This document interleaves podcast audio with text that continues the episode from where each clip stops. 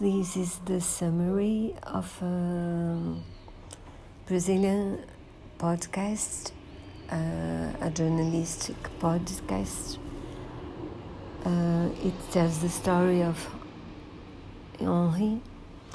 He was four years old, and his mother and stepfather brought him to the hospital already dead and the doctors suspected because there were some marks on his body and they could not resuscitate him.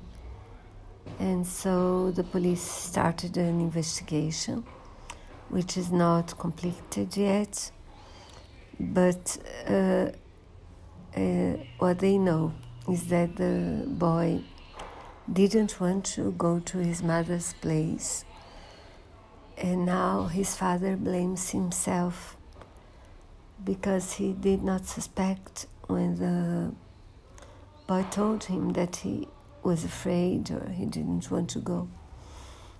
And so that's it. What's important, I think, is that uh, people must pay attention to the victims because sometimes the victims ask for help uh, ask for help in not uh, not clearly, but it's important to hear them.